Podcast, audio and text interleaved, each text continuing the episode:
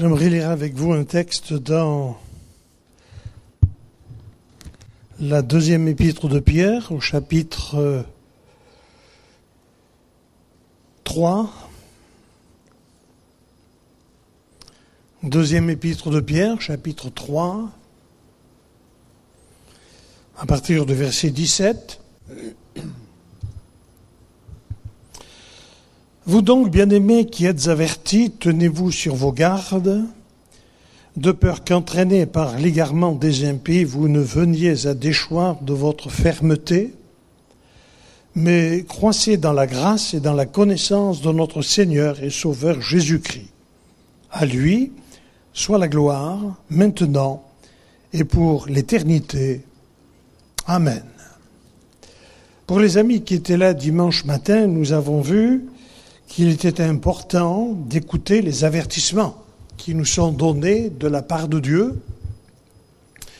D'autant plus que nous vivons des temps assez particuliers. Vous et moi, nous vivons dans un monde qui est complètement fou. Pendant longtemps, j'ai cru que le diable avait fini de vider ses sacs de souillure. J'ai l'habitude de dire que tous les matins, je me rends compte qu'il en a d'autres. Nous ne sommes pas au bout de nos surprises. Nous voyons vraiment un monde qui est en flammes, des gens qui sont complètement déséquilibrés, des royaumes complètement déséquilibrés. Et on se demande jusqu'où nous allons aller. Un jour, quelqu'un me disait, vous savez, monsieur, je ne sais pas où on va, mais on y va en courant. Au moins, lui, il avait tout compris. Nous, en tant que chrétiens, nous savons nous savons que nous vivons des temps dits de la fin. Nous n'avons pas à craindre les choses présentes ni les choses à venir, parce que nous savons très bien qu'à un moment donné, le Christ va venir pour euh, prendre avec lui ceux qui lui appartiennent, ceux qui l'ont accepté comme Seigneur et Maître dans leur vie. Il a dit lui-même, je m'en vais auprès de mon Père, je vais vous préparer une place, et quand je m'en serai allé, que je vous aurai préparé une place, alors je reviendrai et je vous prendrai avec moi, afin que là où je suis, vous y soyez aussi. Je faisais mention dimanche matin des anges le jour de l'ascension de Jésus, alors que les disciples sont là en train de regarder le ciel, deux anges apparurent et leur dirent, Homme galiléen, mais pour quelle raison regardez-vous le ciel ainsi? Celui que vous avez vu aller au ciel reviendra de la même manière que vous l'avez vu aller au ciel. Jésus tient toujours ses promesses et nous, nous savons en tant que chrétiens, et nous savons que la Bible est la vérité et qu'elle nous enseigne dans ce domaine-là. Et je voudrais vous dire, nous sommes plus près, comme disait un jour l'apôtre Paul aux Romains, nous sommes plus près du retour du Seigneur Jésus que lorsque nous avons cru. Je lisais encore ce matin euh, dans le livre dont je faisais mention dimanche matin, La Vision, de David Wilkerson, il y a une phrase qui m'a, qui m'a marqué. Il disait, les chrétiens d'aujourd'hui passent moins de temps dans leur intimité avec Dieu, alors qu'ils sont proches du retour de Jésus, que les premiers chrétiens qui étaient loin du retour de Jésus et qui, eux, passaient des heures et des heures dans l'intimité de Dieu et dans la lecture de sa parole. C'est vrai qu'il y a, il y a des signes comme cela, entre autres, entre autres, dans le domaine chrétien, dans le domaine religieux, un certain rafraîchissement. Vous avez dans, le livre de l'Apocalypse des lettres qui sont écrites par le Seigneur Jésus lui-même, et chacune de ces lettres est adressée à une église, mais à une période bien précise. Et nous arrivons carrément à la fin, à la septième lettre, où le Seigneur reproche à son Église une certaine tiédeur. Et c'est vrai que quand on regarde à droite et à gauche, quand on voyage de temps en temps, euh, quand on va d'église en église, ce qui est notre cas, euh, je me rends compte, et tous les pasteurs me le disent, qu'il y a une baisse de la spiritualité. On sent par là que nous vivons ces moments de la fin. D'ailleurs, l'apôtre Paul va en parler. Il va parler de ces gens qui vont aimer la, piété, tout au moins euh, les choses de Dieu, mais ils vont renier ce qui fait la force des choses de Dieu. C'est pour cette raison que l'apôtre Pierre dit, ayant, étant averti de ces choses, tenez-vous sur vos gardes, de peur qu'entraînés par l'égarement des impies, vous ne veniez à déchoir de votre fermeté. J'ai toujours dit, et je le redirai toujours, que le diable n'a jamais accepté ma conversion, et il n'a jamais accepté la vôtre. Il n'a jamais accepté la venue de Christ, il a combattu le Christ jusqu'au dernier moment de sa vie.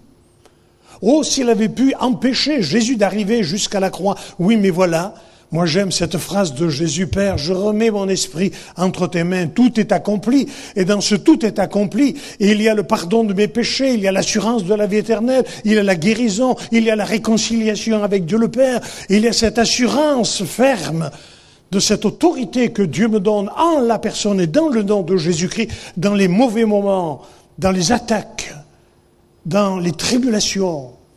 Il est victorieux et il nous rend victorieux. Et c'est pour cette raison que nous, en tant que chrétiens, nous ne l'avons pas, eh bien, euh, nous laisser entraîner par le doute, la crainte, malgré les événements qui nous entourent.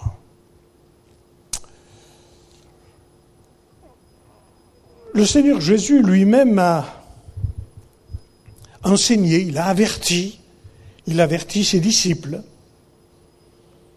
Pour revenir à ce que je disais dimanche, Dieu a averti des hommes qui ont su reconnaître la voix de Dieu et ils ont mis en pratique ce que Dieu leur disait. Et il y en a d'autres, non, qui ont pris cela à la légère, tels les gendres de, euh, de Lot quand Lot leur a dit, écoutez, Dieu va envoyer son feu détruire la ville, il est écrit, et aux yeux de ces gens, il parut plaisanter. Lot est parti avec sa femme et ses filles. Bon, je ne m'étendrai pas sur ce qui s'est passé après, mais je veux m'arrêter sur ce qui s'est passé à Sodome et Gomorre avec les, les gendres, mais également avec les filles de Lot. Et également les autres enfants de Lot.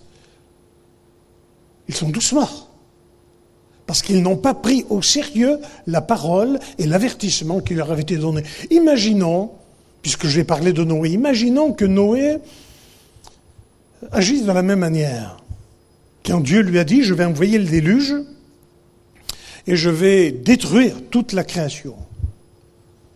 Imaginez que Noé, il ait dit, non, tu plaisantes, qu'il n'ait pas pris Dieu au sérieux, ben il serait mort, lui et les siens.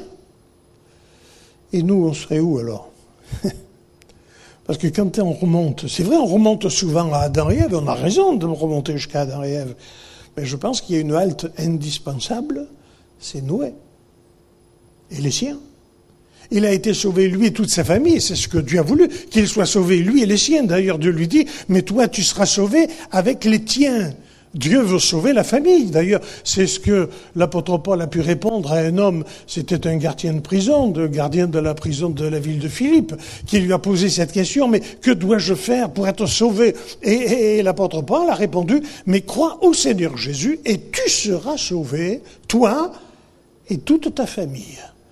Le désir de Dieu, c'est de sauver le papa, la maman, les enfants, je voudrais m'adresser à ceux qui peut-être ont des enfants qui ne sont pas encore au Seigneur, qui en sont loin et peut-être qui sont même rebelles.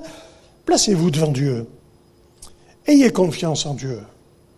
Croyez que Dieu, à un moment bien précis, il va agir de telle manière comme il sait si bien le faire, pour que vos enfants, pour que nos enfants soient sauvés et que toutes nos familles soient sauvées. Je me souviens, euh, alors que nous étions à Lyon et, que nous faisions notre service euh, du ministère à Lyon, il y avait dans l'église de Lyon euh, une dame qui a prié Dieu et qui a dit, Seigneur Jésus, tu as dit que nous serons sauvés, nous et notre famille. Alors il a fallu quand même aller trouver la brave sœur, lui dit, écoutez, c'est pas Jésus qui a dit ça. C'est l'apôtre Paul qui a dit cela dans une situation bien particulière.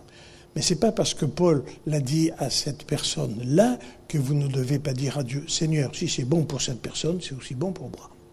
Dieu veut sauver toutes nos familles. Vous le croyez? Ah, bon.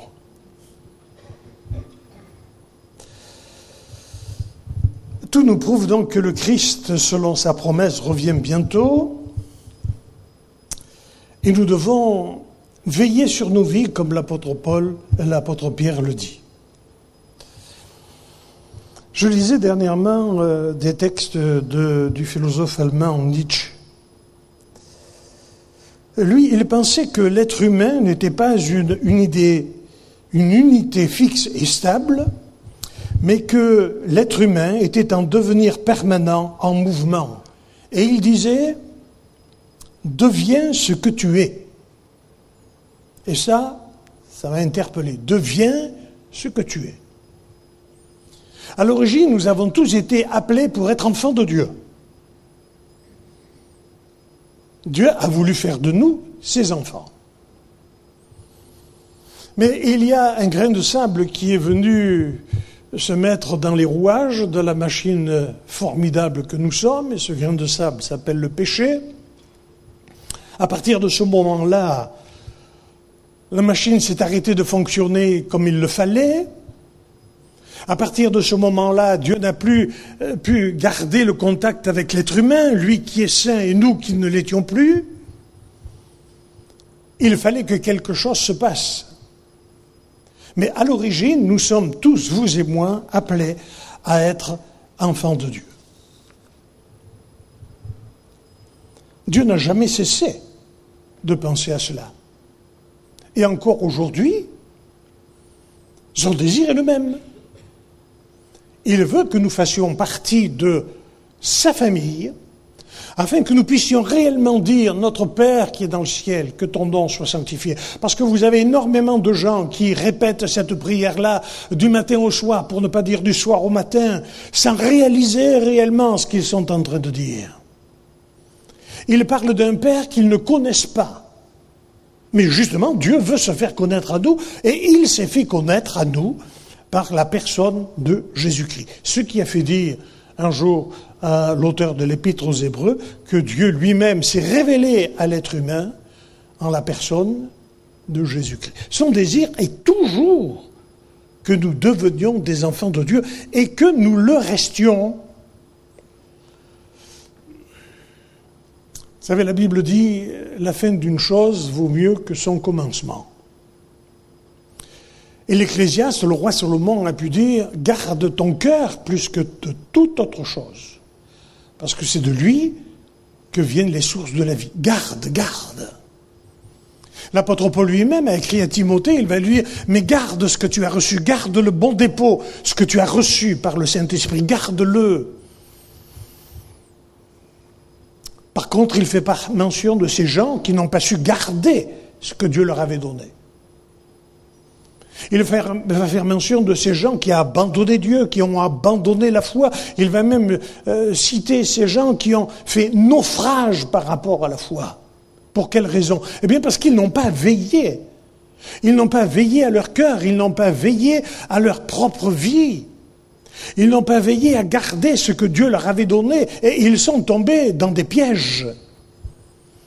Un jour, avec mon épouse, nous étions dans une assemblée, nous avons entendu Hélas pour lui, un jeune pasteur qui, d'eau de l'estrade, a dit Moi, je n'ai peur de personne, et même pas le diable, j'ai pas peur du diable.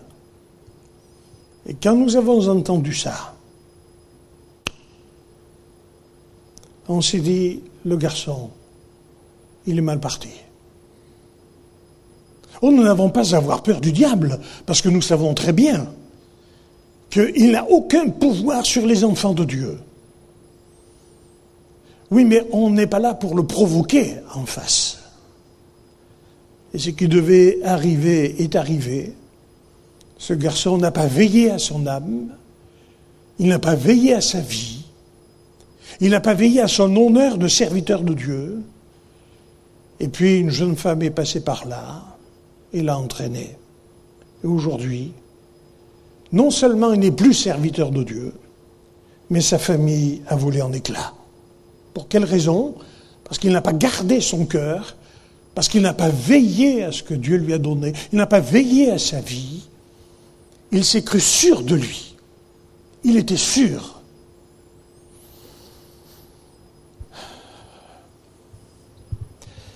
J'ai cherché des exemples. Et j'en ai trouvé un. De quelqu'un qui était sûr de lui. Et qui a connu non seulement une zone de turbulence terrible sur le plan spirituel, mais également qui a connu des défaites qui l'ont conduit jusqu'à se retirer et pleurer. Pleurer sur ce qu'il avait fait. Ce n'était pas seulement ses yeux qui pleuraient, c'était son cœur qui pleurait, parce qu'il venait de renier son maître. Cet homme-là, c'est Pierre. Pierre, l'homme aux déclarations fracassantes.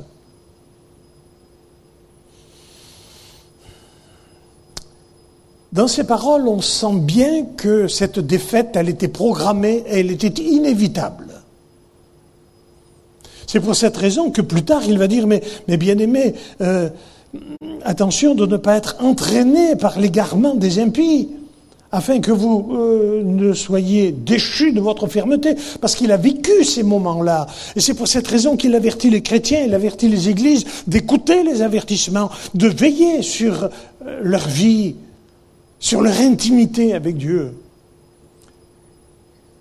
Vous savez, un jour, l'apôtre Paul a pu, dire, euh, et j'ai ça sur une transcription, celle de la parole de Dieu, la parole vivante. 1 Corinthiens chapitre 10 verset 12, voici ce qu'il dit, c'est pourquoi celui qui se croit solide doit faire attention à ne pas tomber. Que celui qui se croit solide doit faire attention de ne pas tomber. En termes clairs, celui qui est trop sûr de lui est en danger. D'où l'importance de veiller. Alors je reviens à Pierre. Il y a quatre attitudes chez cet homme-là qui ont provoqué ce qui lui est arrivé. Premièrement, trop sûr de lui, alors que Jésus euh, annonce euh, les projets de Satan par rapport aux disciples, Jésus dit, Simon, Satan vous a réclamé. Il s'adresse à Simon, mais en réalité, le diable a voulu euh, cribler tous les disciples. Simon, Satan vous a réclamé pour vous cribler comme le froment, mais j'ai prié pour toi afin que ta foi ne défaille pas. C'est un avertissement que Jésus donne. Et voilà la réponse de Pierre. Seigneur, lui dit Pierre, je suis prêt à aller avec toi et en prison et même à la mort. C'est beau hein, quand même. Hein. Quelqu'un qui vous dit ça euh, mérite le respect. Mais Jésus lui dit, Pierre, je te le dis, le coq ne chantera pas aujourd'hui que tu n'aies renié trois fois de me connaître. Et pourtant, Pierre est convaincu. Il aime Jésus, il aime son Seigneur. Il est émerveillé par euh, les paroles de Jésus, par tous les prodiges, les miracles qu'il voit, il reconnaît quand même qu'il y a devant lui le Maître, le Seigneur. Il est convaincu de ce qu'il dit. Là, il témoigne de son attachement. Mais s'il faut aller en prison et même à la mort, pour toi, bien j'irai. Ah, il est sûr de lui. Ben oui. D'ailleurs, quand les, Romains, les soldats romains, les Juifs viennent pour se saisir de Jésus dans le jardin de Gethsemane, il va essayer de prouver ce qu'il a dit là. Il a tiré son épée, mais bon, il a essayé de défendre son, Seigneur, mais alors, il aurait mieux fait de rester couché ce matin-là. Et voyez-vous combien de personnes sont ainsi trop sûres d'elles J'en retrouve un comme ça, qui est sûr de lui. C'est dans l'Ancien Testament, dans le livre des juges. Son nom, c'est Samson avec la belle Delilah, vous savez, la blonde oxygénée au regard revolver. Elle a tiré la première et le pauvre Samson. Et quand on lui a coupé les tresses et que les Philistins étaient sur lui, il a dit Oh, mais je m'en sortirai comme les autres fois, il n'y a pas de problème. Mais il ne savait pas que le Saint-Esprit, l'Esprit de Dieu, s'était retiré de lui. Il était trop sûr de lui. Le problème, c'est que ça lui a coûté très cher.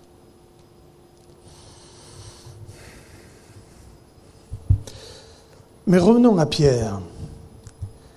Jésus a dit aux disciples, vous serez tous scandalisés avec ce qui va m'arriver. Et alors là, Pierre répond, mais si tous sont scandalisés, moi, je ne le serai jamais. Là aussi, c'est beau. Ah, il s'engage. Hein. il ne croit pas les paroles de Jésus et il va même plus loin. Quand il me faudrait mourir avec toi, je ne te renierai pas. Et tous les disciples, à l'unanimité, ont dit la même chose. Vous savez, je voudrais vous dire quelque chose là. C'est que nous ne sommes propriétaires des paroles que nous n'avons pas encore prononcées. Mais une fois que nous les avons prononcées, ces paroles, elles ne nous appartiennent plus. Alors écoutez, si un jour quelqu'un vous dit oh, Excusez-moi, ma parole a dépassé la pensée, ne le croyez pas. Hein. c'est un mensonge, ça. Parce que Jésus a dit c'est de l'abondance du cœur que la bouche parle. Donc si, on le, dit, c'est qu'on y a pensé, c'est qu'on l'a ruminé dans le cœur. Et l'occasion était trop belle pour le sortir. Ah ouais, ah ouais. Attention donc à nos paroles. Et puis l'apôtre va dire à juste raison que la langue est un petit membre. Même la nuit dite, enfin il dit, c'est pas lui qui dit ça, c'est moi qui le dis, même la nuit la langue elle bouge. Alors pensez bien le jour. Par tes paroles tu seras justifié, par tes paroles tu seras condamné. Le deuxième point qui provoque la chute, c'est qu'il a une fausse estimation de lui-même. Certes, il aime son Seigneur, mais cet amour n'a pas la passion qui le mènerait à reconnaître que Jésus a raison. D'ailleurs, après la résurrection, euh, l'apôtre Pierre et l'apôtre et Jésus se rencontrent sur une plage. Jésus est allé avec ses disciples, enfin ils étaient dans la mer et ils sont venus, il avait préparé à manger avec eux, il a mangé avec eux, puis après le repas, il a dit à Pierre, Pierre viens avec moi, viens, viens.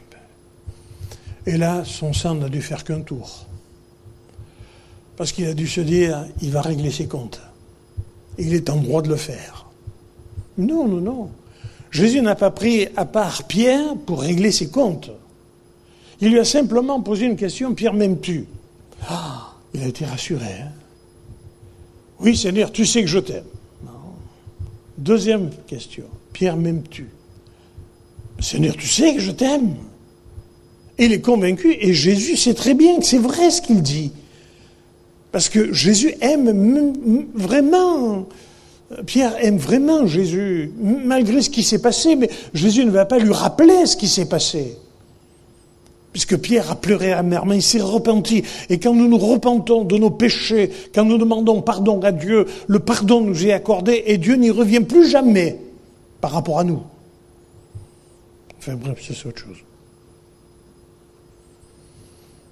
Troisième fois, Pierre m'aimes-tu? Alors là, quand même, Pierre comprend qu'il y a quelque chose à saisir dans cette interpellation. Et tout à coup, il va se rendre compte que c'est vrai il ne peut pas aimer Jésus, même s'il l'aime beaucoup, mais il ne peut pas aimer Jésus du même amour que Jésus l'aime lui. Et nous, nous aimons le Seigneur Jésus, mais euh, ne nous y méprenons pas. Nous ne pourrons jamais aimer Jésus du même amour que lui nous aime. Pierre se rend compte que l'amour qu'il a envers Jésus, c'est un, amour euh, humain, un amour filial. Et tout à coup, il se rend compte que l'amour que Jésus a pour lui n'est pas l'amour filial, c'est un amour qui est plus grand que cela.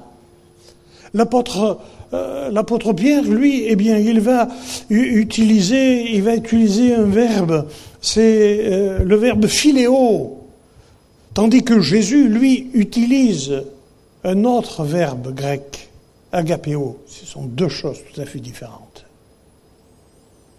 L'amour filial et l'amour divin. Et c'est de cet amour-là que Jésus aime Pierre, mais c'est de cet amour-là que Jésus nous aime, vous et moi. Et ça, voyez-vous, ça me fait plaisir de savoir que je suis aimé de Dieu d'un amour que je ne peux pas comprendre, que j'ai du mal à admettre, qui est au-dessus de toute intelligence, au-dessus de toute compréhension. C'est de cet amour-là que je suis aimé, que nous sommes aimés, que tu es, que tu es aimé. Alors, je pense qu'il ne faut pas avoir une trop haute opinion de, de soi-même. D'ailleurs, c'est l'apôtre qui va le dire. N'ayez pas de vous-même une trop haute opinion, mais considérez les autres comme étant supérieurs à vous-même, c'est pas évident. Hein. Parce que qu'on le veuille ou pas, allez, on est quand même tous un petit peu orgueilleux, non? Hein? Il y en a pas mal qui bougent la tête, hein dans le bon sens, pas comme ça. Non, je vous dis, je fais très attention parce qu'un jour, euh, dans, une autre assemblée, il y avait euh, quelqu'un qui est venu pour la première fois et quand je prêchais l'évangile, il faisait ça.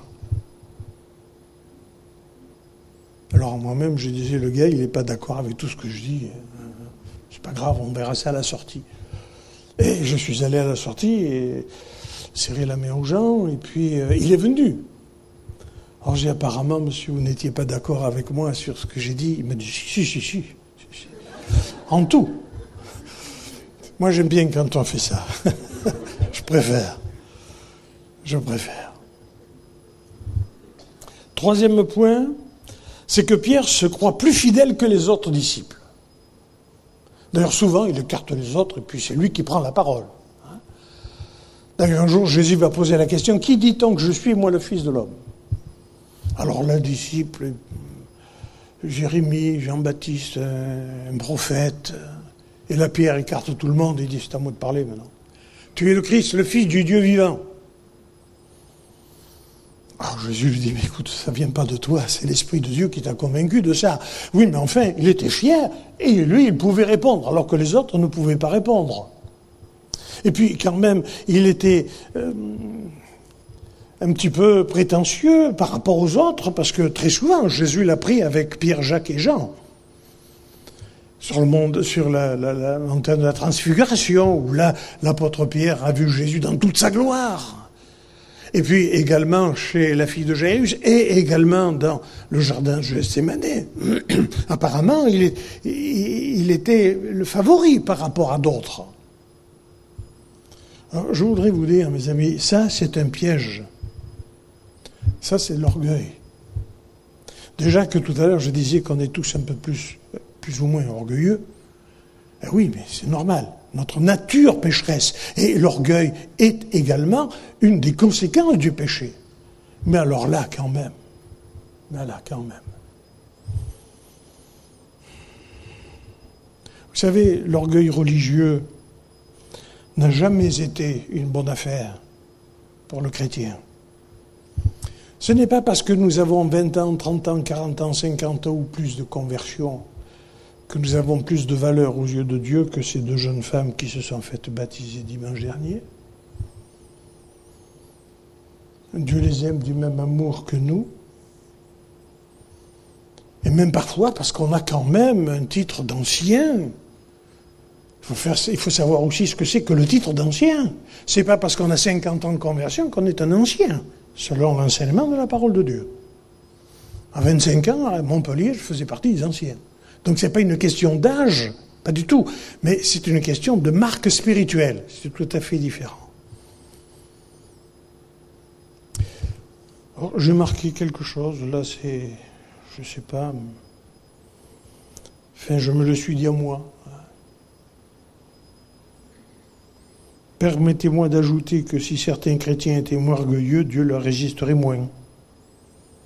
Alors je me suis dit, il faut que tu l'enlèves, cette phrase. Et bizarrement, je l'ai laissé. Alors, je vais la reprendre quand même.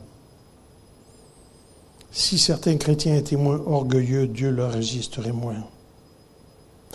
Le quatrième point qui provoque la chute de Pierre, c'est qu'il n'a pas tenu compte de l'avertissement de Jésus.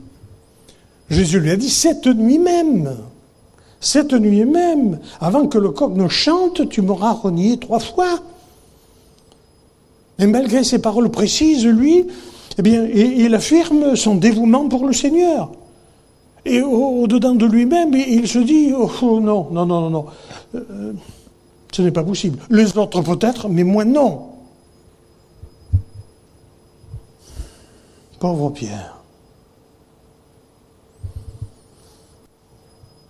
Nous pouvons, je crois, je peux, je crois, me reconnaître dans l'histoire de Pierre et trouver un avertissement pour moi, mais aussi pour euh, chacun d'entre nous. Dieu ne veut pas que nous soyons déchus de notre espérance. Dieu ne veut pas que nous connaissions ce que Pierre a connu. Nous avons assez de turbulences dans notre vie et de turbulences aussi spirituelles. Nous savons que le Seigneur est avec nous si nous veillons, si nous gardons ce que Dieu nous a donné. Même dans la pire des tempêtes, Dieu permettra qu'on garde toujours la tête hors de l'eau. Dieu ne permettra pas que nous soyons tentés au-delà de nos forces, mais il nous donnera la possibilité de sortir de ces moments-là. Dieu a dit, mais mettez-moi à l'épreuve et vous verrez, et vous verrez. Si pour vous, je ne vois pas les écluses des cieux. Dieu est prêt à bénir, Dieu est prêt à nous encourager. Dieu est prêt à nous délivrer, à nous relever, à nous consoler, à nous aider à sortir de ces moments-là. Quand je repense à Job, Qu'est-ce qu'il a subi, ce pauvre homme? Je dis pauvre parce que vraiment, ça n'a pas dû être évident pour lui. Il a perdu tous ses enfants, tous ses biens, sa santé. Et sa femme, le voyant dans un tel état, elle dit, écoute, maudit Dieu et meurt. Il a perdu même le soutien de son épouse. Et, trois amis viennent. En réalité, si vous lisez bien la Bible, vous verrez qu'il y en a, y en a quatre. C'est comme les mousquetaires, ça. Hein. il y en a toujours un quatrième. Mais lui, Élie, on n'entendait pas beaucoup parler de lui, seulement à la fin. Bon. Mais quand ses amis l'ont vu dans un tel état, ils n'ont pas compris. Ils ont dit, mais certainement Job a dû commettre un péché abominable pour que Dieu l'abandonne ainsi dans une telle misère. Enfin, j'ouvre une petite parenthèse que je fermerai très vite. C'est drôle, mais on ne parle pas souvent de la femme de Job. Est-ce qu'on s'est mis un petit peu à la place de cette femme? Parce que si Job a tout perdu, elle aussi, elle a tout perdu. Et nous savons ce qu'est l'amour d'une mère par rapport à ses enfants. Ce n'est pas le but de la prédication de ce soir. Mais voyez-vous, dans un tel marasme, Job a pu dire, même l'Éternel est vivant. Et je le verrai de mes yeux. Il se lèvera le dernier, je me lèverai aussi. Oh, certes, il avait besoin d'apprendre des leçons, Job. Parce qu'en réalité, quand on l'écoute répondre à ses amis qui l'accusent plus que ce qu'il encourage, on sent quand même qu'il y a un certain orgueil spirituel chez lui dans son cœur. Dieu ne va rien dire. Jusqu'au chapitre 40, 39-40, où là Dieu va prendre la parole. Et il va dire, mais quel est celui-ci qui obscurcit mes desseins par des discours sans intelligence?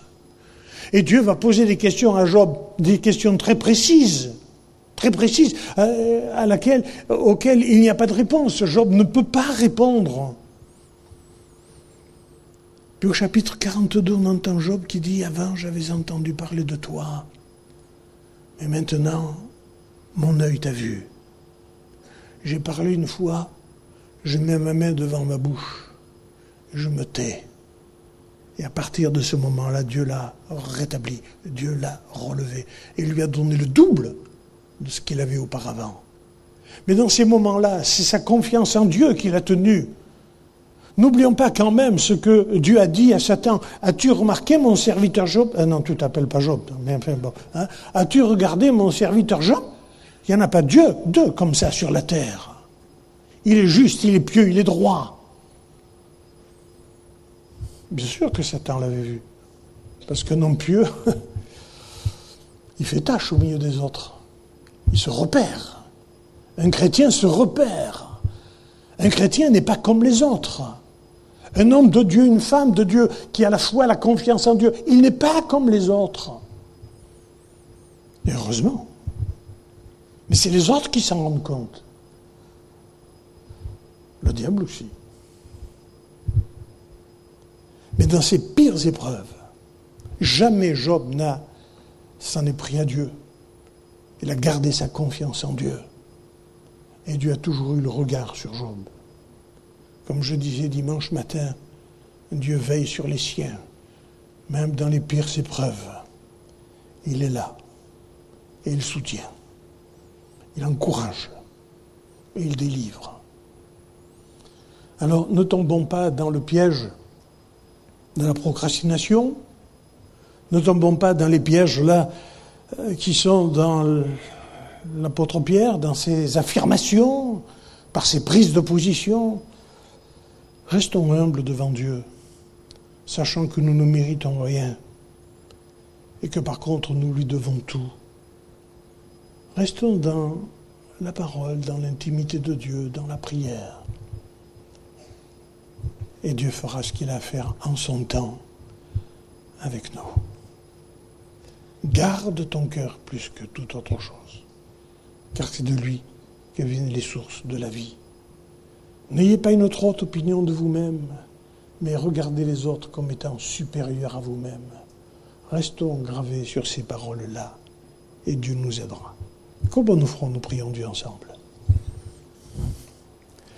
Te bénissons, notre Dieu, pour ta présence au milieu de nous, pour ta parole qui est la vérité, qui nous enseigne, et Seigneur qui nous exhorte à veiller sur notre vie, à ne pas perdre ce que tu nous as donné. C'est vrai qu'en Jésus-Christ, tu nous as tout donné. Et nous voulons garder chèrement dans nos cœurs, dans nos vies, dans nos pensées, l'œuvre extraordinaire qui a été accomplie sur la croix pour chacun d'entre nous. Seigneur, nous savons que tu reviens bientôt, tout nous le prouve, non seulement tu l'as dit, mais quand nous mettons les événements que nous voyons chaque jour, tout ce que nous entendons, lorsqu'en mettons tout cela en rapport avec ce que tu enseignes dans ta parole, nous nous rendons compte que tu es à la porte, que tu as presque la main sur la poignée, que bientôt la porte de la grâce sera fermée, mais pour l'instant elle est encore ouverte. Alors notre prière, c'est que le plus grand nombre soit sauvé, c'est que le rétrograde revienne dans ta maison, repentant, c'est que nos enfants, nos familles soient toutes attachées à toi, que ton Église, que ton peuple te reste fidèle, et malgré les problèmes, les difficultés, les épreuves, malgré les nuages noirs qui s'amoncellent devant nous, que ton peuple te reste fidèle jusqu'à la fin. Et comme tu l'as dit toi-même, celui qui est fidèle jusqu'à la fin recevra de ma part la récompense. Qu'il en soit ainsi, notre Dieu.